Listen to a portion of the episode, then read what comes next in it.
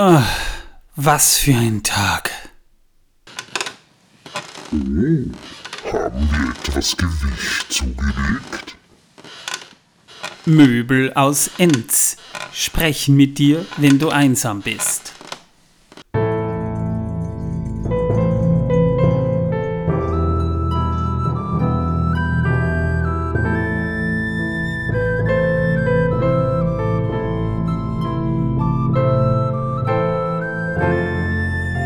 Megowannen, Melinin und herzlich willkommen zu einer neuen Folge von Der Herr der Ringe pro Minute, dem Podcast, in dem wir pro Folge je eine Minute aus dem Film Der Herr der Ringe, die Gefährten von Peter Jackson, basierend auf dem Werk von John Ronald Rule Tolkien, besprechen. Ich bin der Manuel, mittlerweile bei Folge 101 und wir sitzen heute, weil wir das heute zu dritt hier mal ohne Martin leider, der heute verhindert ist, machen. Neben mir, am, ja genau, am großen Tisch Mr. Kartoffel, Mr. Ney, Torben. Servus. Und wir haben tatsächlich äh, mal das Glück, dass wir heute zu dritt hier sitzen können. Wir haben jemanden hier im Studio, mit dem ich schon eine, eine sehr lange Vorgeschichte habe. Darüber sprechen wir dann noch. Bitte begrüßt mit mir Manuel. Nee, Doom.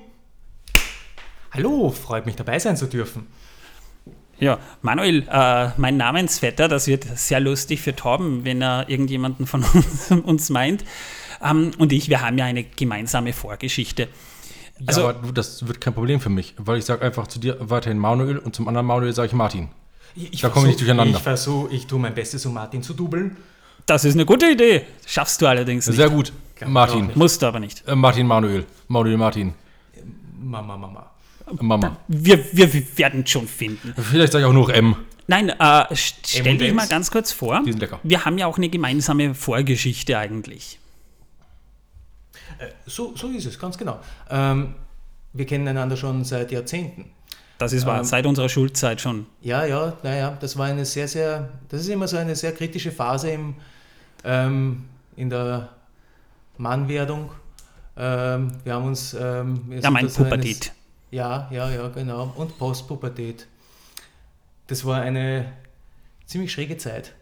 Aber ja, aber wir haben auch mit Herr der Ringe doch ziemlich viel eigentlich äh, und, und das hat sogar einen ziemlichen Teil geprägt, denn wir waren ja gemeinsam auch in, immer in den Premieren von Teil 2 und Teil 3, als sie frisch rauskamen.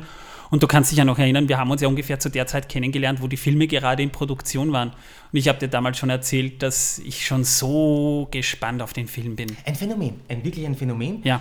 Äh, wo du wirklich sagen kannst, ja, es war etwas ganz Besonderes dabei gewesen zu sein in dieser Nische der Zeit. Das ist wahr, denn sowas gibt es heutzutage irgendwie gar nicht mehr. Wir haben ja damals eigentlich, das muss man ja tatsächlich sagen, äh, also äh, eine solche Vorfreude auf die Filme gehabt. Martin hatte dasselbe, wir haben auch gesprochen. Ich, ich, weiß nicht, wenn ich da unterbreche, wenn ich da kurz, ich weiß nicht genau, ich, ich meine, ich bin jetzt nicht so sehr in der Materie, aber vielleicht leistet für manche Leute das äh, MCU äh, genau äh, die, diese, die, äh, füllt es genau diese Nische aus.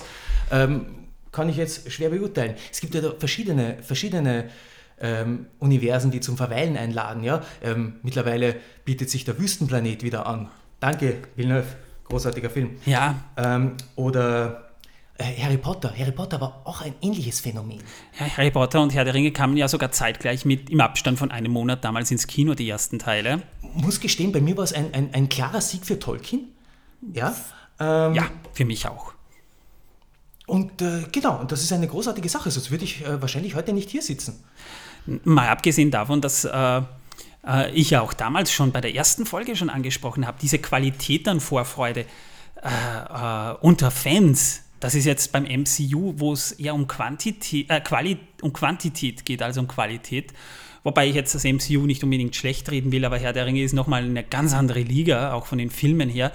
Ähm, und Fandom, also, also bei Herr der Ringe, da waren ja wirklich Fans und Leute, die ja diese Welt schon kannten, so voller Vorfreude. Und bei Harry Potter war das Zielpublikum ein etwas jüngeres als beim Herrn der Ringe, zumindest zur damaligen Zeit. Heutzutage ist es ja nicht mehr so, aber damals, das war noch eine ganz andere Qualität von Vorfreude. Und wir waren ja damals wirklich, ich habe mir ja damals die, die Vorverkaufskarten zu den Filmen ja schon Monate vorher geholt. Etwas, etwas wahnsinnig Besonderes.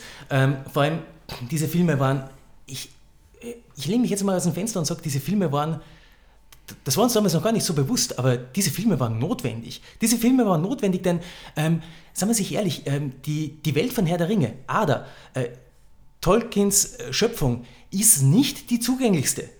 Ähm, das Ganze ist nicht unbedingt das Zugänglichste. Ich habe den Herrn Ringe gelesen und bei mir ähm, ähm, hat der Funke auf sich warten gelassen. Äh, das Ganze ist erst wirklich explodiert, wirklich explodiert, als ich mir dann das Silmarillion zu Gemüte geführt habe. Da habe ich mich durchgebissen und das war aber auch nur mm, in einer Mythologiephase, wo ich jetzt einfach gewohnt war mythologische Texte zu lesen. Und dadurch äh, hatte ich die, die Ausdauer, mich da durchzubeißen. Und wenn, man, wenn einem das gelingt, dann, dann tut sich etwas Wunderbares auf etwas Großartiges. Und ähm, die Filme äh, ermöglichen es, äh, einem viel breiteren Publikum äh, aufzuzeigen, dass da etwas ist, dass es da etwas gibt, dass da eine extrem reichhaltige Welt wartet.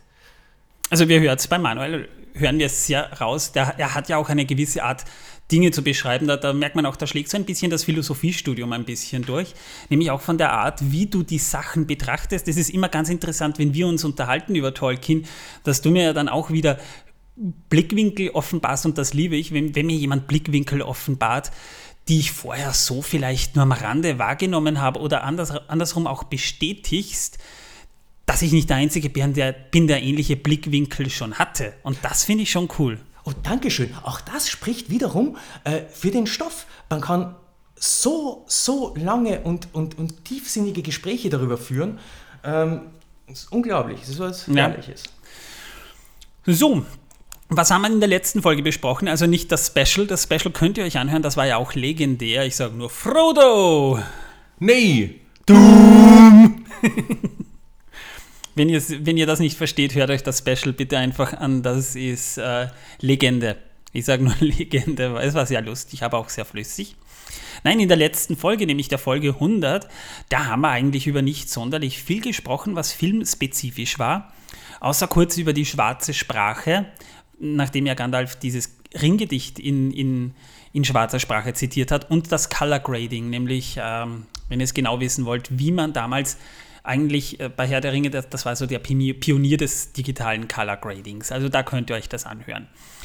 Wir sind aktuell jetzt bei Folge 101 und wir beginnen mit Boromir, der sagt, gebt Gondor die mächtige Waffe des Feindes. Boromir kriegt ja fast schon einen richtig aggressiven Gesichtsausdruck, also er bleckt richtig die Zähne, er kriegt da so richtig ähm, Augenkrebs schon und sagt dann so, lasst ihn uns gegen ihn verwenden. Und Boromir noch so richtig schön, in, in, also von der Defensive so in die Offensive gehend, wo er dann so sagt, äh, du kannst ihn nicht gegen ihn verwenden, niemand kann das. Und Aragorn erklärt danach, dass der Ring nur Sauron alleine gehorcht, woraufhin Boromir ziemlich provokant wird und sagt, ein Waldläufer versteht nicht viel von solchen Dingen, spricht nicht gerade für seine Bildung, dass er nicht mal weiß, was die Waldläufer sind. Und dann steht ein Elb, den wir kurz nur mal gesehen haben im Film, auf und sagt, er ist kein einfacher Waldläufer. Das ist Aragorn, Arathorns Sohn, und du bist ihm zu Treue verpflichtet macht Sinn. Wir haben über Aragorn schon ausführlich gesprochen, deswegen weiß der geneigte Podcast-Zuhörer schon, warum das so ist. Und dann sagt Boromir, Aragorn, das ist also Isildurs Erbe. Auch wieder so ein interessanter Aspekt im Film. Er weiß, er, er, er, er schätzt die Waldläufer als gering ein, aber er kennt Aragorn, zumindest hat er scheinbar den Namen gehört, als Isildurs Erben an.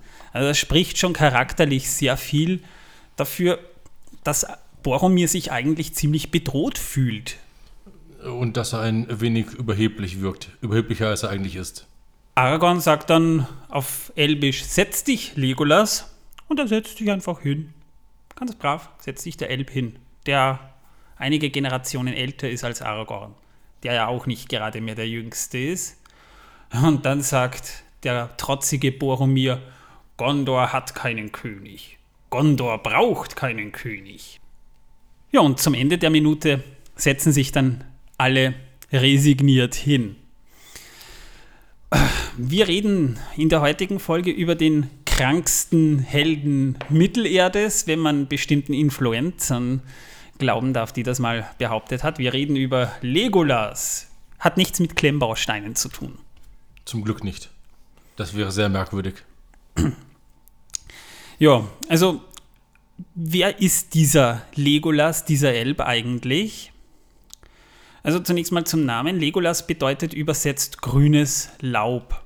Macht Sinn in dem Fall. Es gibt auch einen Legolas aus Gondolin, über den sprechen wir heute nicht, aber es gibt tatsächlich im Herrn der Ringe mehrere Figuren, die anderswo auch noch äh, gleiche Namen tragen. Wir haben ja über Glorfindel auch schon mal gesprochen, der ja auch in mehreren Inkarnationen schon aufgetaucht ist.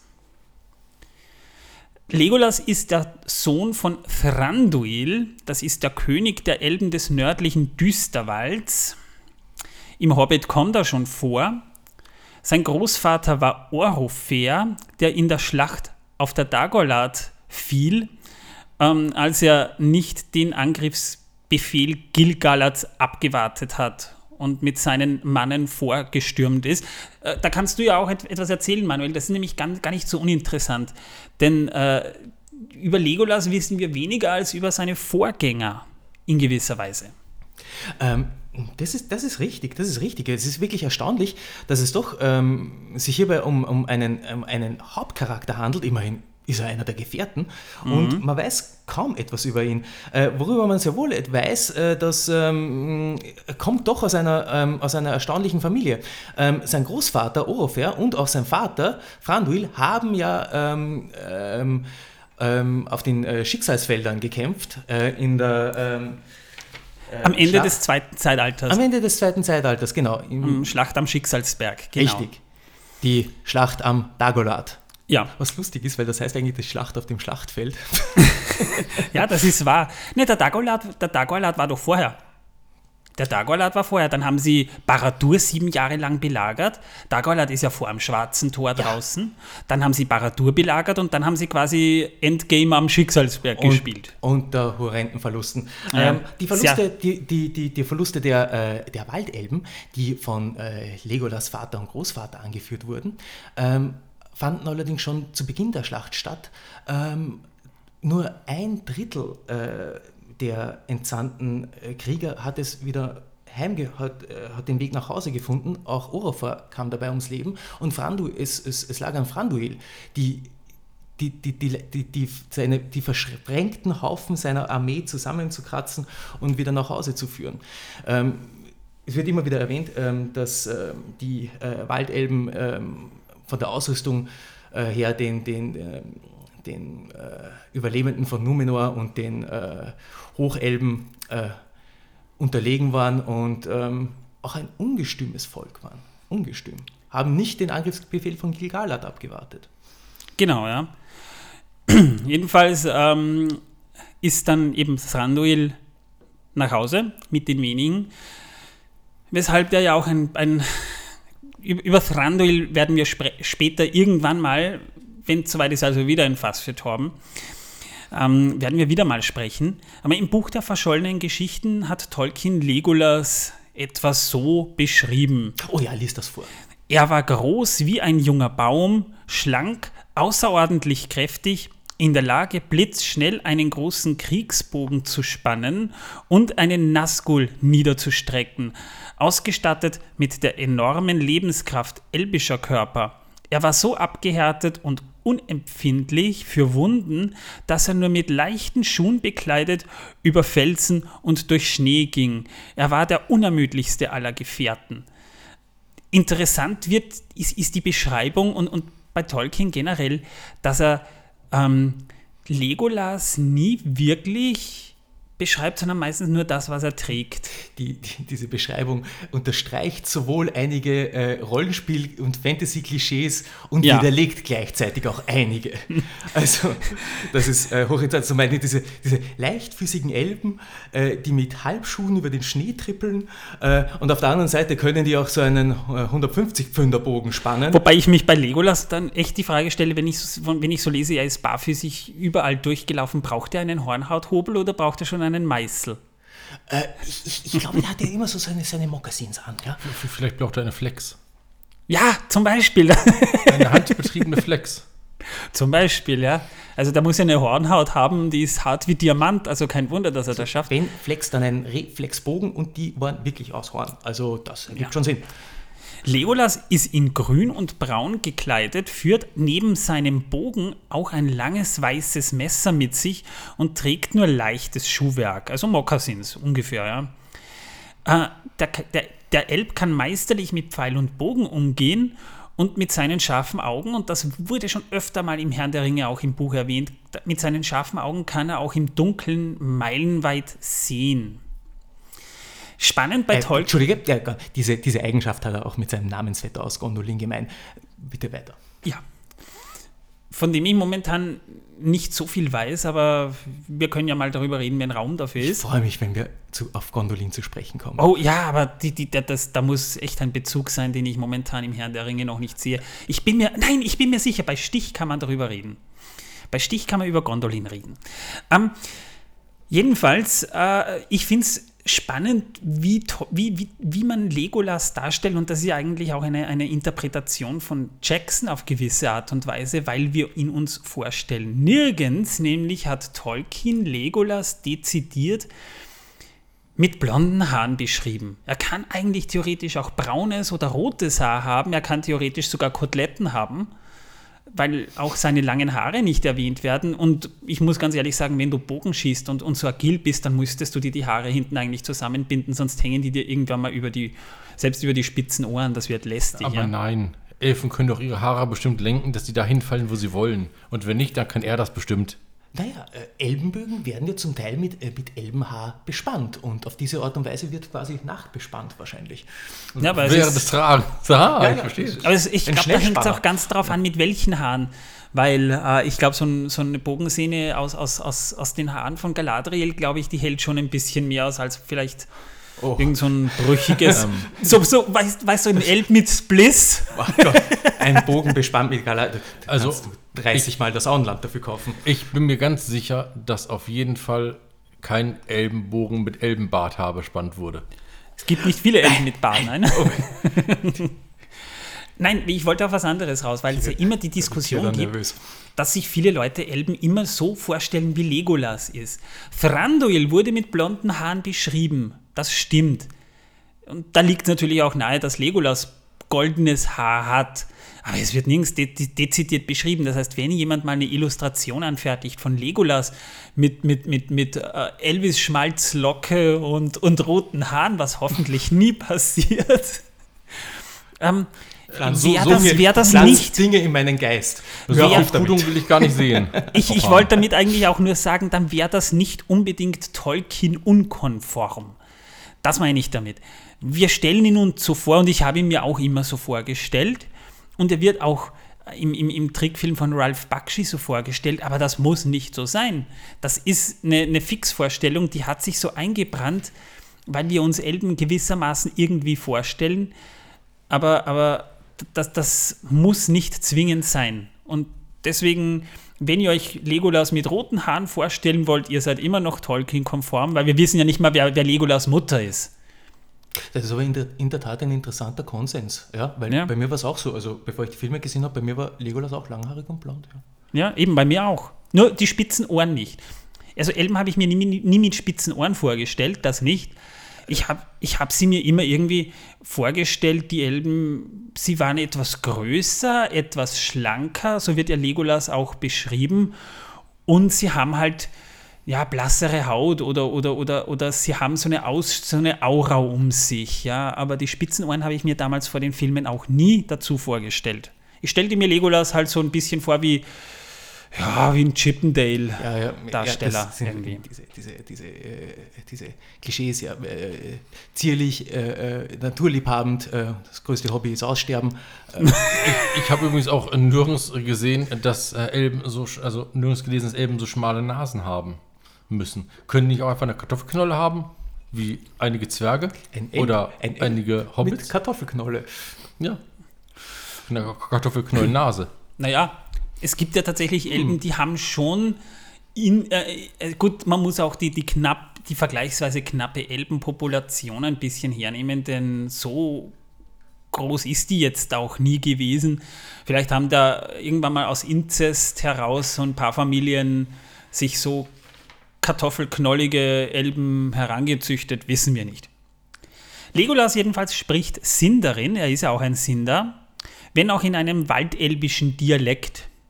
In seinem Wesen zeigt sich, das hat es auch Tolkien beschrieben, zeigt sich deutlich, dass der Waldelben, wie es auch bereits im Hobbit beschrieben wurde. Er ist unbeschwert und seinen Gefährten ein treuer Begleiter. Er liebt Bäume, versteht sich auch auf Lieder und alte Erzählungen. Also für mich ist, ist, ist Legolas so ein bisschen vergleichbar mit einem, einem frühreifen Teenager vom Wesen her. Ich glaube, das, das, das lässt sich auch ganz gut so übertragen. Ne? Er hat dieses, er hat zum einen irgendwie so eine Kombination aus, aus, aus Boromir und Faramir fällt mir gerade ein irgendwie. Äh, denn er hat zum einen so dieses, dieses Schöngeistige, ja, äh, er kennt viele Geschichten, ja, wir werden, äh, wir werden dann später auch nochmal äh, äh, darauf zu sprechen kommen, äh, über ein paar Lieder, die, äh, die Legolas so zum Besten gibt. Und auf der anderen Seite ist er auch wirklich ein, ein, ein Krieger der, der Extraklasse. Ja. Also wieder ein Fass für Torben, also erstmal die Lieder. Das ist nicht zu fassen, Ich, ich fühle mich Unfassbar. langsam zerquetscht. Aber interessanterweise über Legolas früheres Leben ist so gut wie nichts bekannt. Richtig, ja. Also das, das, selbst das Alter von Legolas wird nirgendwo in, in Tolkiens Werken erwähnt. Ein Geburtsdatum im ersten Zeitalter ist sehr unwahrscheinlich. Das kann man schon mal sagen, denn Legolas fühlt sich im Vergleich zum Fangornwald, so wird es später im, im, im zweiten Band beschrieben, sehr jung. Und der äh, ist schon ziemlich alt, der Fangornwald. Ja? Also es gibt Elben, die dieses Alter erreichen, ansatzweise, weil sie unter den Teleri, unter den, den Erwachten sind. Aber Legolas definitiv nicht. Ich halte es persönlich auch für möglich, dass er ungefähr äh, zur Zeit, wo der Herr der Ringe spielt, circa 500 Jahre alt ist. Denn er beschreibt ein 500 Jahre zurückliegendes Ereignis mal im Buch. Und äh, da dürfte er schon gelebt haben. Er ist jetzt nicht mehr ganz so jung, also er, er hat sicherlich schon die Lebensspanne so mancher Numenora oder, oder, oder Waldläufer überspannt, aber, aber vergleichsweise jung ist er trotzdem. Er nimmt am Rat von Elrond ja eigentlich auch nur deshalb im Buch teil, weil er Elrond und Aragorn mitteilt, dass Gollum aus, dem, aus, aus deren Gefangenschaft geflohen ist über die wir schon mal gesprochen haben. Weshalb wir das äh, Fass jetzt nicht mehr nochmal aufmachen, das haben wir schon gehabt. Aber das war eigentlich der einzige Grund, warum Legolas dort war. Er hatte keinen anderen Grund. Aber was natürlich auch sehr gut ist, äh, dass Legolas nicht so detailliert beschrieben ist, ist, man kann sich darüber Rätselraten veranstalten, man kann bestimmt manche äh, Quizfrage äh, dazu stellen, die niemals richtig beantwortet werden kann. Äh, und natürlich, äh, da er ja der krankeste Held überhaupt ist, ist das auch gar nicht wichtig, weil er ist immer genau dann geboren, wenn man es braucht. Das, äh, das macht da, den krankesten Held ever aus. Da kann man nichts mehr dazu sagen. So wie bei den Zauberern. Die sind auch immer genau da, wenn man sie, wenn man sie braucht. Genau. Jo, ähm, im Film ist es jedoch so, dass sich Legolas nach Aragorns Aufforderung, sich hinzusetzen, auch brav hinsetzt. Obwohl er ein kranker Held und Elb ist, Deswegen die Frage, ist Legolas die Bitch von Aragorn? Also irgendwie kommt er mir schon so ein bisschen hörig vor. Also ich glaube, er hat vor ihm nur einen gewaltigen Respekt, warum auch immer. Ähm, aber die haben ja zusammen auch schon scheinbar ein wenig erlebt. Äh, Im Buch ist es ja halt so, dass die beiden sich ja kennen die kennen sich ja wirklich schon, weil sonst, also ich würde mal sagen, es hatte nicht nur geografische, sondern wahrscheinlich auch so ein bisschen politische Gründe, dass äh, Gandalf und Aragorn, als sie Gollum gefangen haben, ihn in, in den Düsterwald, in den nördlichen Düsterwald zu, zu Thranduil gebracht haben. Und ich gehe mal stark davon aus, dass Aragorn, der ja schon viel von der Welt gesehen hat, äh, da auch schon vorher mal war. Also er kennt die Elben, er ist ja bei Elben aufgewachsen und deswegen kennt er die Elben und deren Gepflogenheiten ziemlich sicher schon von vorher auch. Definitiv. Er ist richtig, richtig weit gewandert. Ja, er, war, er war ja ganz tief im Süden, ganz tief im Osten. Er hat viel gesehen, viel erlebt. Äh, und, und, und Legolas hatte sicherlich dann auch schon eine gewisse Relation zu Aragorn, der den Elben sowieso immer sehr nahe war. Und deswegen habe ich auch die Vermutung, dass die beiden vielleicht auch mal schon mal zusammen irgendwo in der Hood unterwegs waren und, und Düsterwald unsicher gemacht haben.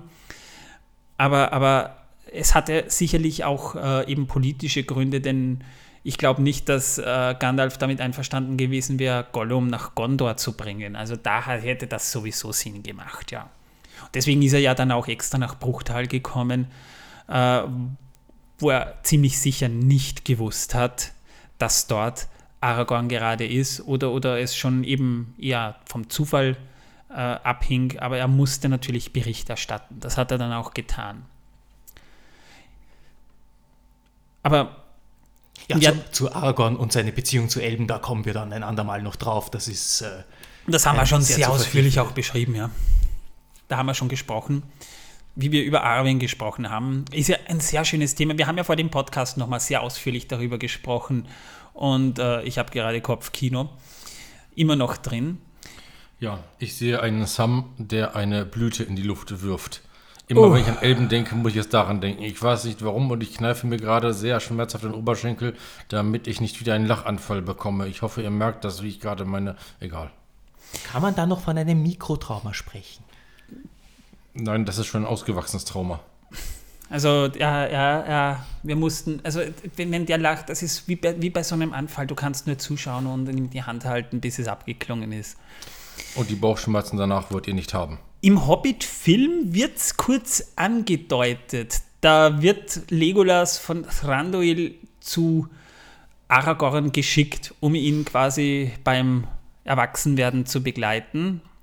Spannend, das ist im Buch nie der Fall gewesen. Da kommt Legolas im Hobbit nämlich gar nicht vor. Sorry an alle Hobbit-Fans, die die Filme lieben und Orlando Bloom im Speziellen, aber im Buch wird Legolas nie erwähnt.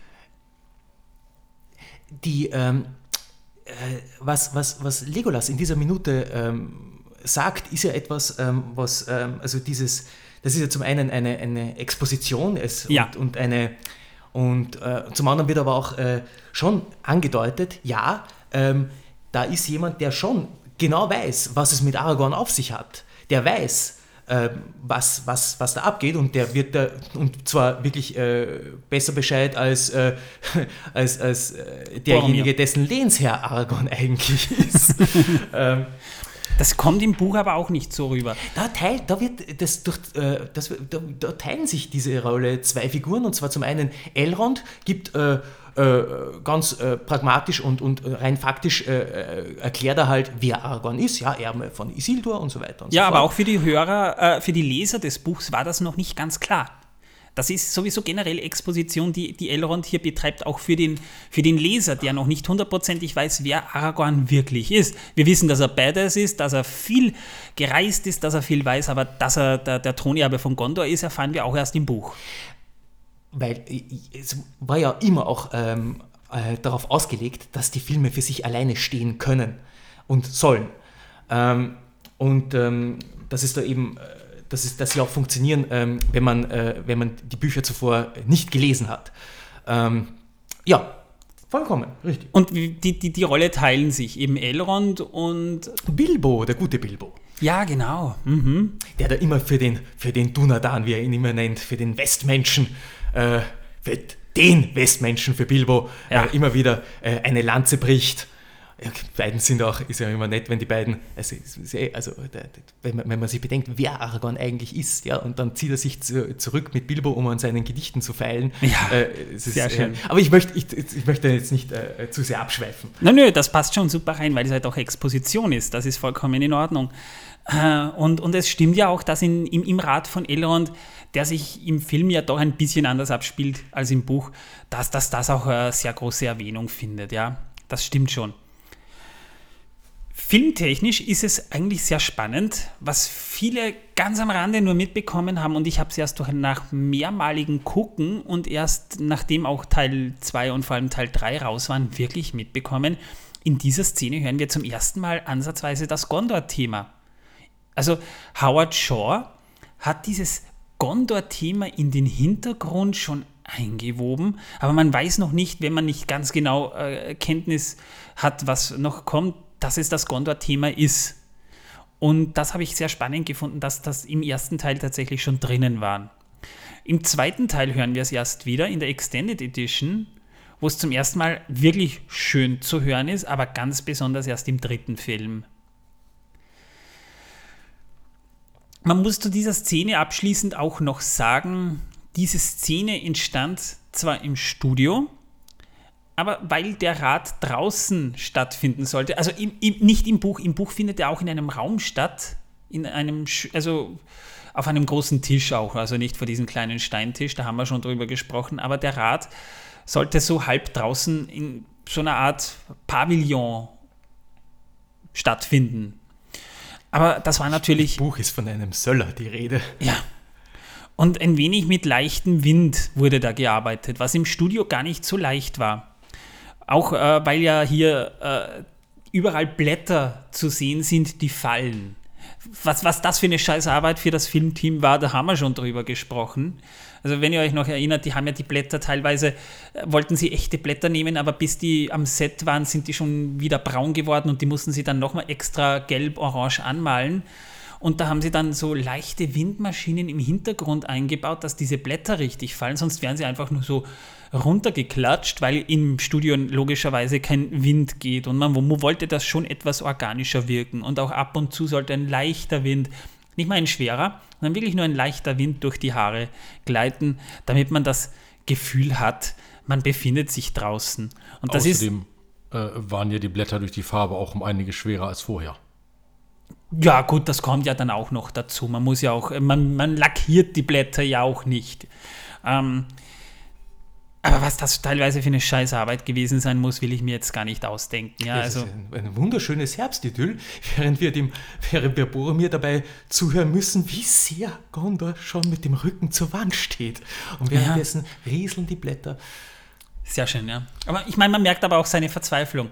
Ja. also und, und das, zu Recht, zu Recht, ja. Die also, Lage ist düster also er ist jetzt nicht unbedingt der sympathischste Charakter, er hat ja auch nicht die sympathischste Exposition, aber hier versteht man ihn vielleicht dann doch ein bisschen besser. Würde man, würde man meinen, das Problem ist, es wird hier sehr, sehr wenig Pacing, Pacing betrieben, äh, welches diese Dringlichkeit dieser Situation beschreibt. Das kommt im Buch deutlich besser rüber, wenn Aragorn spricht. Äh, Boromir spricht. Also das schon.